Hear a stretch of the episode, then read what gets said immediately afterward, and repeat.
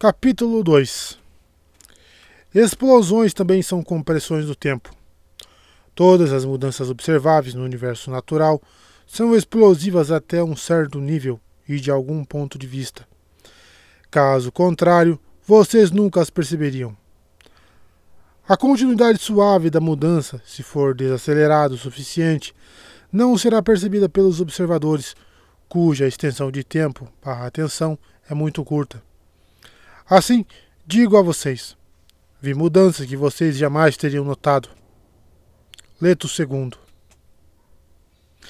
No planeta Casa Capitular, a mulher de pé à luz da manhã, do lado oposto da mesa, em relação à reverenda Madre Superiora, a uma Mavis Tarasa, era alta e flexível.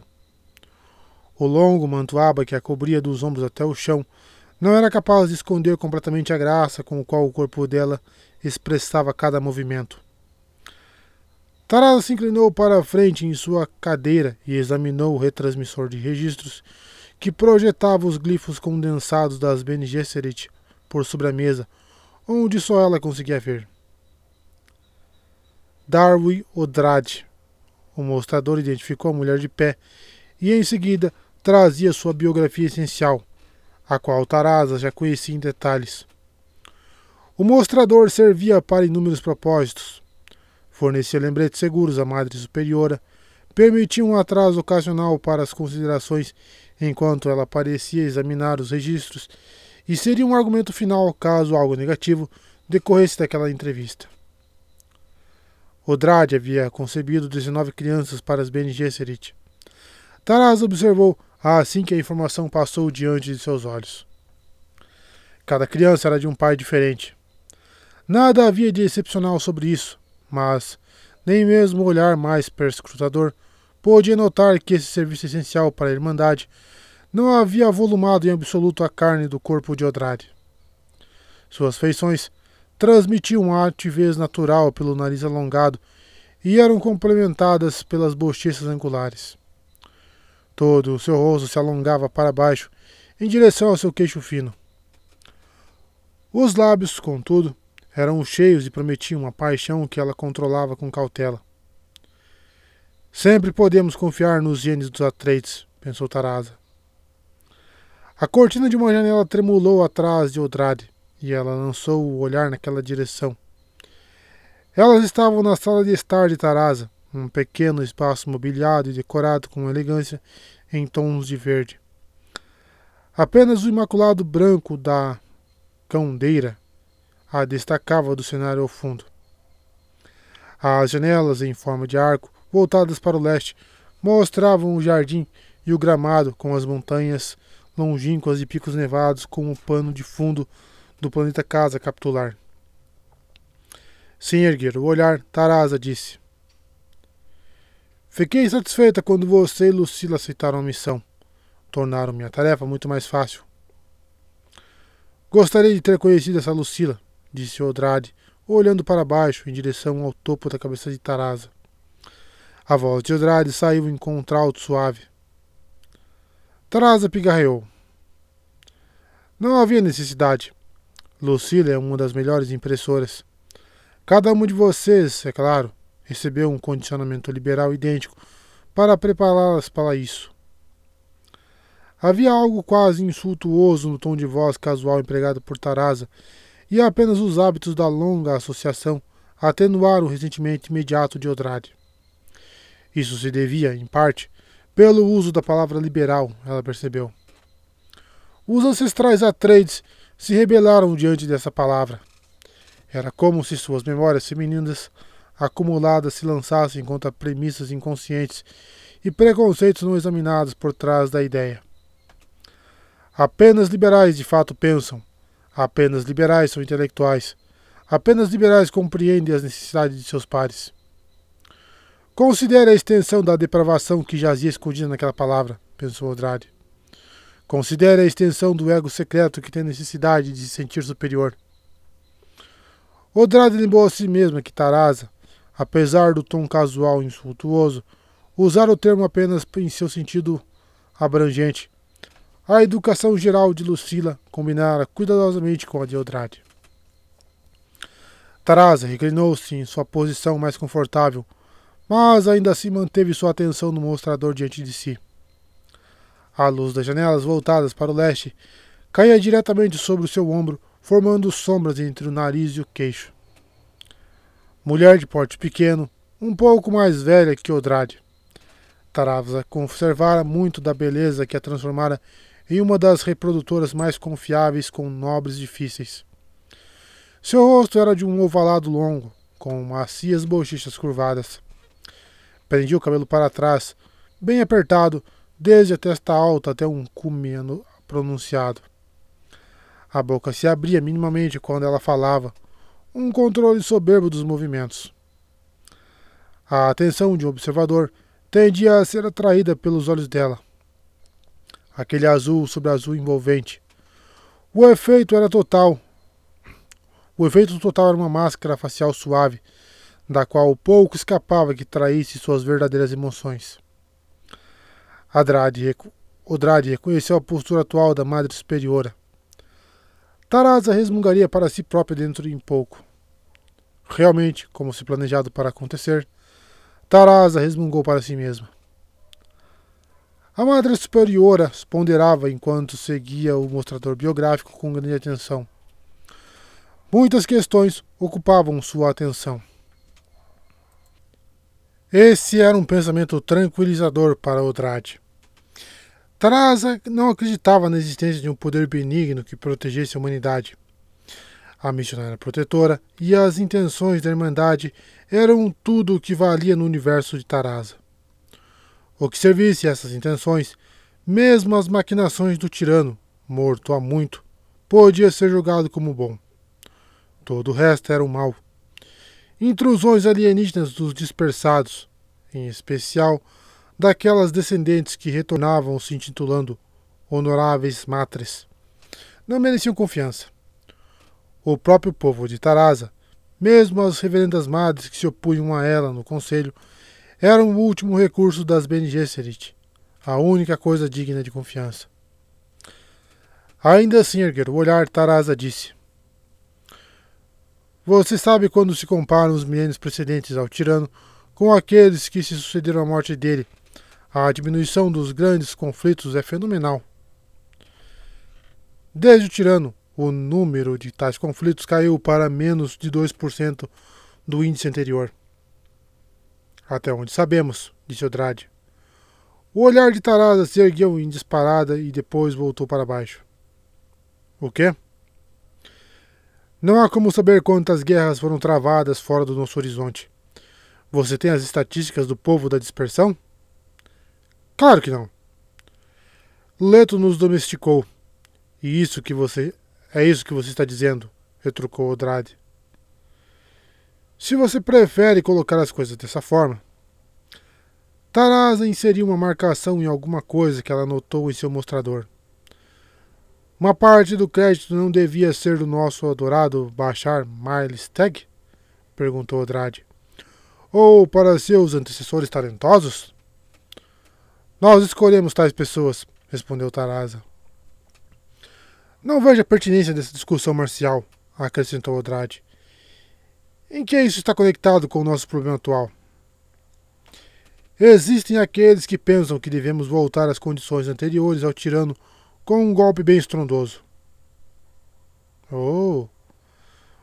Odrade contraiu os lábios. Vários, ou, vários grupos entre nossos perdidos que regressam estão vendendo armas para qualquer pessoa que queira ou possa comprar. Especificidades? Armas sofisticadas vêm invadindo o Gamu e existe pouca dúvida de que os Telelaxo andam estocando algumas das armas mais mortais. Tarada que reclinou para trás e massageou as têmporas. Ela falou em voz baixa, quase meditativa. Acreditamos que tomamos decisões nos grandes momentos e fazendo uso dos mais altos princípios. Odrade também havia reparado nisso anteriormente. Ela disse: A Madre Superiora duvida da retidão das Bene Gesserit? Duvidar? Ah, não mas de fato sinto frustração. Trabalhamos durante toda a vida por esses objetivos altamente refinados E no final, o que descobrimos? Descobrimos que várias das coisas às quais dedicamos nossa vida são frutos de decisões mesquinhas. Podem ser rastreadas até desejos de conforto pessoal ou conveniência, os quais nada têm a ver com nossos altos ideais. O que realmente estiver em jogo, estiver em jogo, era algum acordo mundano funcional que satisfizesse as necessidades daqueles que podiam tomar as decisões. Eu já ouvi chamar essa situação de necessidade política, disse Odrade. Tarasa falou com um controle firme enquanto voltava sua atenção ao mostrador à sua frente. Se institucionalizarmos nossas opiniões, aí sim será uma forma certa de distinguir as Bene Gesserit. Você não encontrará decisões mesquinhas em minha biografia, disse Odrade. Busco fonte de fraquezas, defeitos, Tampouco encontrará tais coisas. Taraz escondeu o sorriso. Ela reconheceu o comentário egocêntrico. O jeito de Odrade alfinetar a Madre Superiora. Odrade era muito boa em simular impaciência, enquanto, na verdade, estava suspensa em uma fluidez eterna de paciência. Uma vez que Taraz não mordeu a isca, Odrade voltou a respirar calmamente, a respiração suave e a mente segura. A paciência vinha sem pensar. Há muito tempo, a Irmandade havia ensinado a ela como dividir o passado e presente em fluxos simultâneos. Enquanto observava o ambiente ao seu redor, ela podia selecionar pequenas porções e pedaços de seu passado e viver através deles como se tais fragmentos passassem por uma tela sobreposta ao presente. Trabalho memorial, pensou Odrade coisas necessárias para se livrar e deixá-las em repouso. Remover as barreiras. Quando tudo mais estivesse satisfatório, sempre havia sua infância complicada.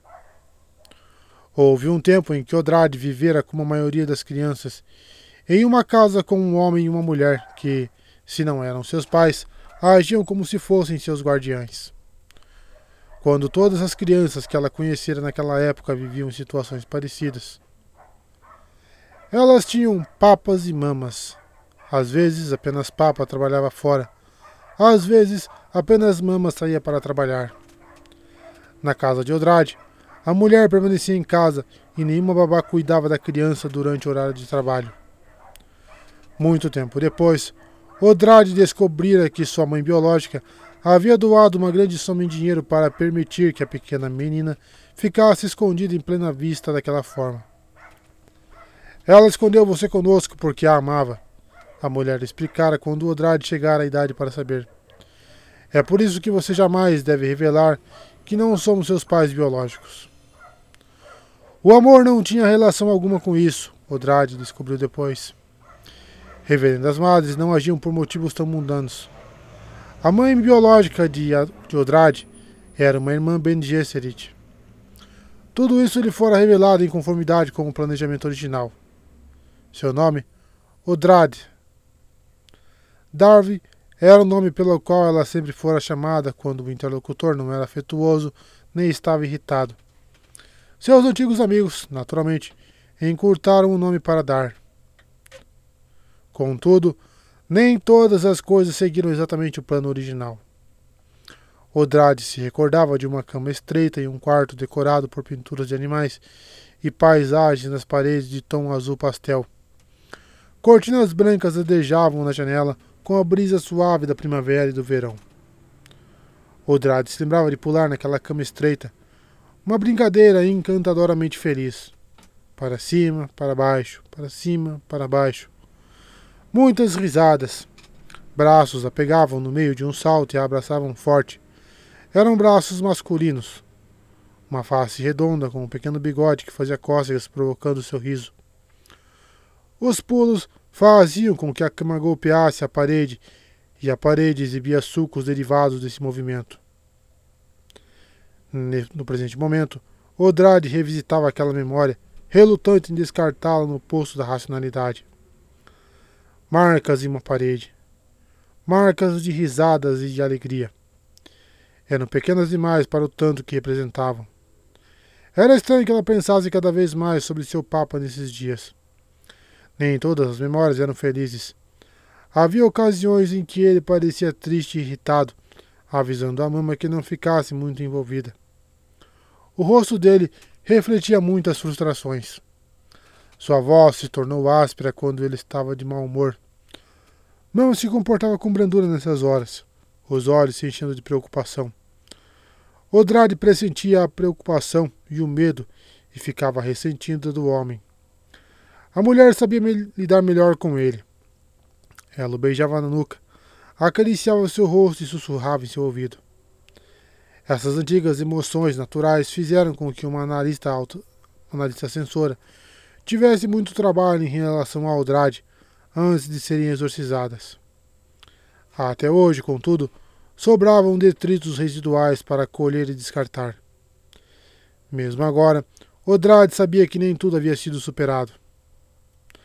Notando o cuidadoso, o cuidado minucioso com que Taraz estudava seu relatório biográfico, Odrade se perguntou se aquelas não seriam as falhas que a Madre Superior anotara. Certamente ela já sabe que consigo lidar com as emoções desses primórdios. Ocorrerá tanto tempo. Mesmo assim, ela tinha que admitir que a memória do homem e da mulher jazia dentro dela, ligada com tanta força que talvez nunca pudesse ser completamente apagada especialmente mama. A reverenda madre in extremis, que dera a luz a Aldrade e a colocara naquele esconderijo em Gamu, por razões que ela mesma agora compreendia muito bem. Odrade não guardava ressentimentos. Fora necessário para a sobrevivência das duas. Os problemas surgiram em decorrência do fato de a mãe do criação ter dado a Odrade aquele algo que a maioria das mães dá a seus filhos, aquele algo do qual a Irmandade tinha maior desconfiança: amor. Quando as reverendas madres chegaram, a mãe de criação não lutou pela remoção de sua filha. Duas reverendas madres vieram com um contingente de censores, tanto homens como mulheres. Mais tarde, Odrade precisou de um longo tempo para entender o significado daquele momento doloroso. A mulher sabia, em seu coração, que o dia da partida chegaria. Era apenas uma questão de tempo. Mesmo assim, conforme os dias se transformavam em anos, quase seis anos padrão, a mulher ousou ter esperanças. Então, as reverendas madres apareceram com seus ajudantes corpulentos. Elas simplesmente haviam esperado que tudo estivesse seguro, até que tivessem a certeza de que nenhum caçador soubesse que aquela era uma descendente dos Atreides, criada pelas Bene Gesserit. Odrade vira uma grande soma sendo transferida para a soma de criação. A mulher jogara o dinheiro no chão, mas não levantara a voz em objeção. Os adultos na cena sabiam com quem estava o poder.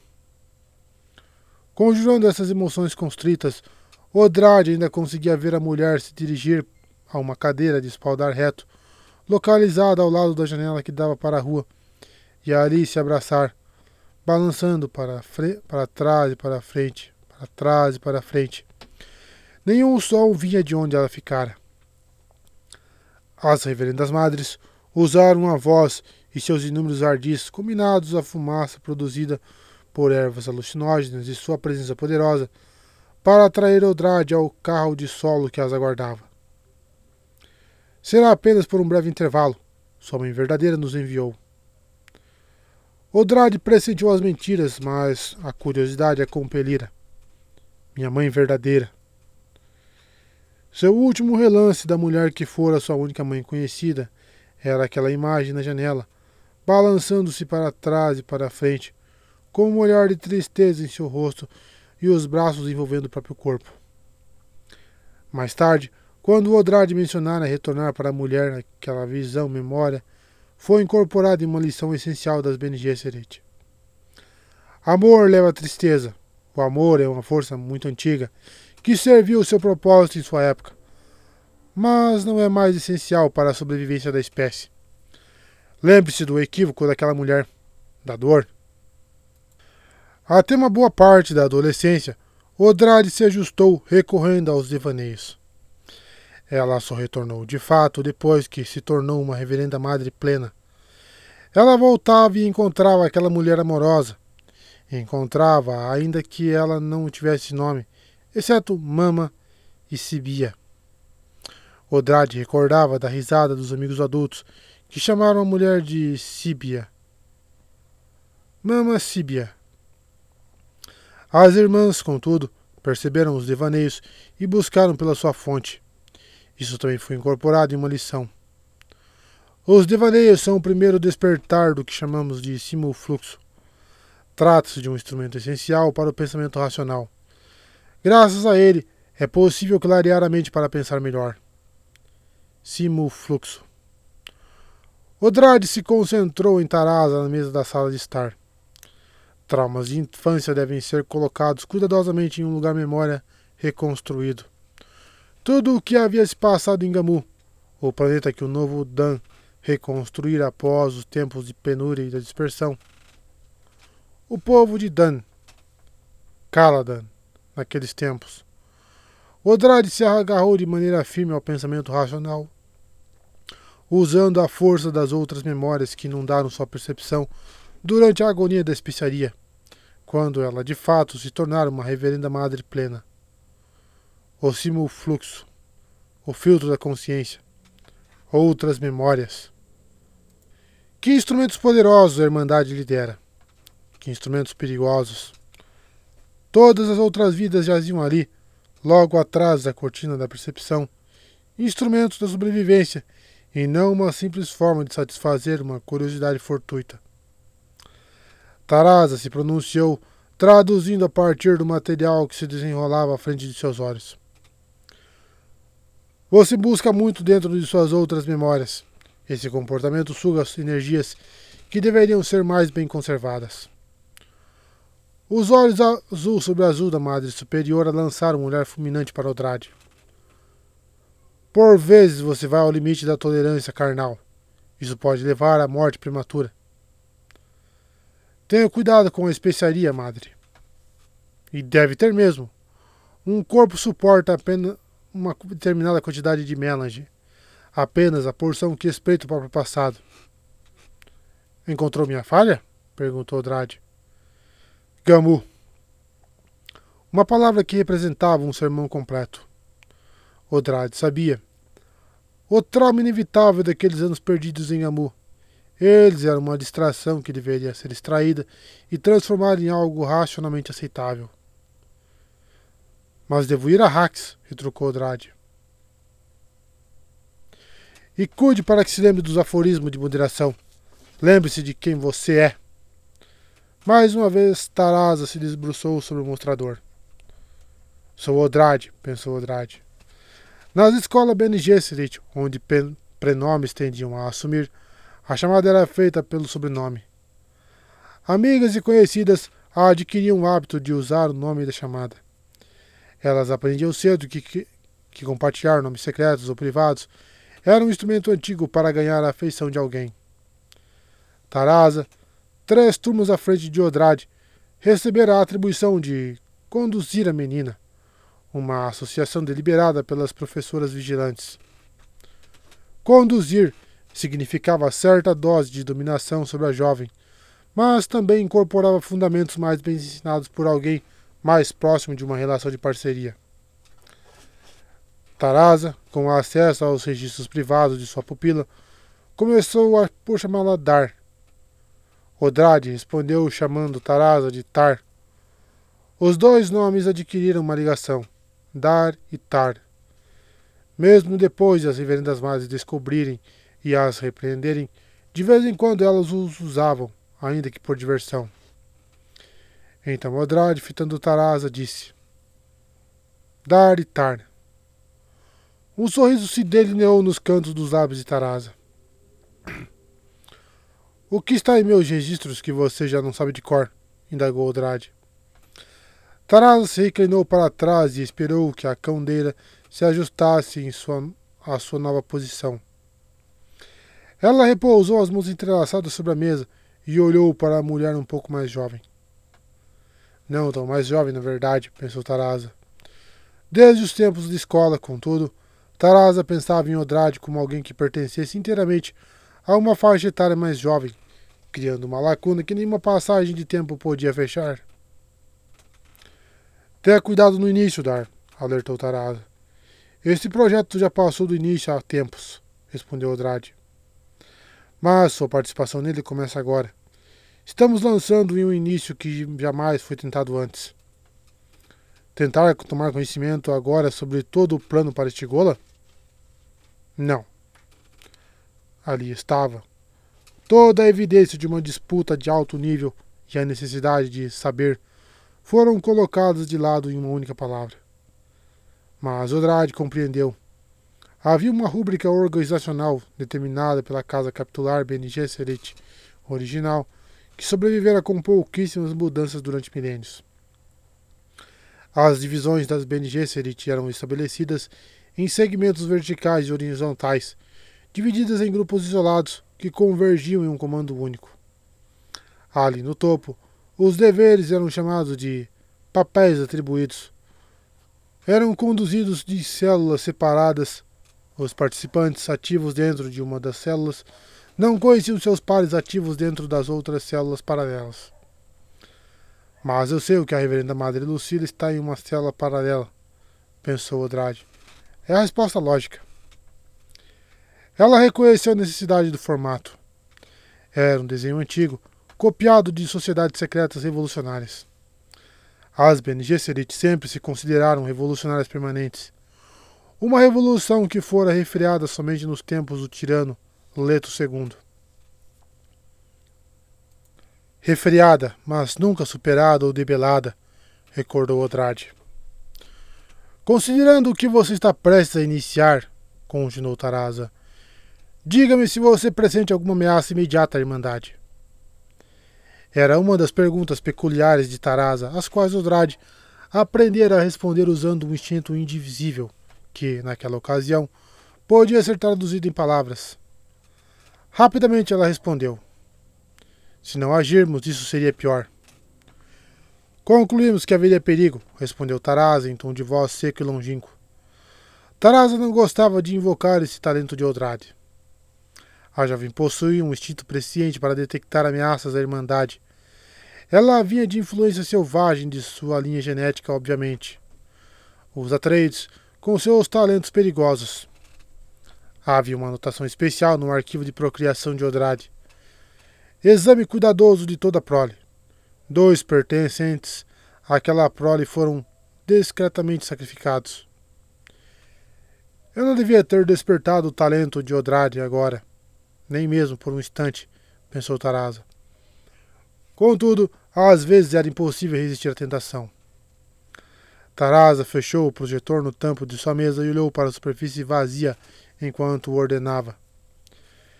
Mesmo que você encontre um progenitor perfeito, não deve se reproduzir com ele sem nossa permissão, enquanto está longe de nós. O erro de minha mãe biológica, disse Odrade. O erro de sua mãe biológica foi ser reconhecido enquanto estava procriando. Odrade já ouvira isso antes. Havia aquele aspecto da linhagem Atreides que requeria um monitoramento mais cuidadoso sobre as procriadoras o talento indômito, naturalmente. Ela tinha conhecimento do tal ta, do talento indômito, aquela força genética que produziram o Kizats, Haderach e o Tirano. O que então as procriadoras buscam agora? Será que a abordagem delas era mais negativa? Chega de nascimentos perigosos. Ela jamais vira nem mesmo um de seus filhos depois do nascimento, o que não era necessariamente anormal para a Irmandade. Ela nunca vira registro de seu próprio arquivo genético. Nesse tópico também, a Irmandade operava com uma cuidadosa separação de poderes. E aquelas proibições iniciais em minhas outras memórias? Ela descobrira os espaços vazios em suas memórias e os abrira. Era provável que apenas Tarasa e talvez duas outras conselheiras, Belonda, com maior probabilidade, e uma das reverendas madres mais velha, compartilhasse o acesso mais delicado sobre suas informações de trás procriações. Será que Taraz e as outras realmente juraram morrer antes de revelar essa informação privilegiada a um estranho? Existia, afinal, um ritual de sucessão específico para o caso de uma reverenda madre que ocupasse um posto-chave, morresse longe de suas irmãs e sem chance de revelar as vidas encapsuladas. Já se convocara o ritual diversas vezes durante o reinado do tirano. Um período terrível. Saber que as células revolucionárias da Irmandade foram transparentes para ele. Monstro. Ela sabia que suas irmãs jamais se iludiram quanto ao fato de que Leto II evitou a destruição da Ben Gesserit só pela lealdade profunda à sua avó, Lady Jéssica. Lady Jéssica, a senhora está aí? Odrade sentiu a agitação em seu âmago, a falha de uma reverenda madre. Ela se permitiu apaixonar-se. Algo tão pequeno, mas que acarretou consequências tão graves. Três mil e quinhentos anos de tirania. Caminho dourado. Infinito? E quanto aos megas trilhões desaparecidos durante a dispersão? Que ameaça se insinuava pelos perdidos que agora retornavam? Como o silêncio da de Odrade, o que às vezes ela parecia conseguir, Tarasa mencionou. Os perdidos estão lá fora, à espreita para atacar. Odrade ouvira os argumentos. De um lado, o perigo, do outro, algo que atraía de forma magnética. Tantos desconhecidos magníficos. A Irmandade, com seus talentos refinados pelo Melange com o passar dos milênios, o que elas não seriam capazes de fazer com tais recursos inexplorados da humanidade? Imagine a quantidade incalculável de genes por aí. Pense nos talentos em potencial viajando livres em universos onde podem ser perdidos para sempre. É o fato de não saber que evoca os maiores terrores, disse Odrade. Assim como as maiores ambições, completou Tarasa. Então devo ir a Hax? No devido tempo eu considero adequada para a tarefa. Caso contrário, não teria me indicado. Era uma velha troca entre elas, que remontava aos tempos de escola. Tarasa percebeu, contudo, que não fora levada essa conversa de forma consciente. Muitas memórias emaranhavam aquelas duas, Dar e Tar. Devo ter cuidado com isso. Lembre-se de onde estão suas lealdades, recomendou Tarasa.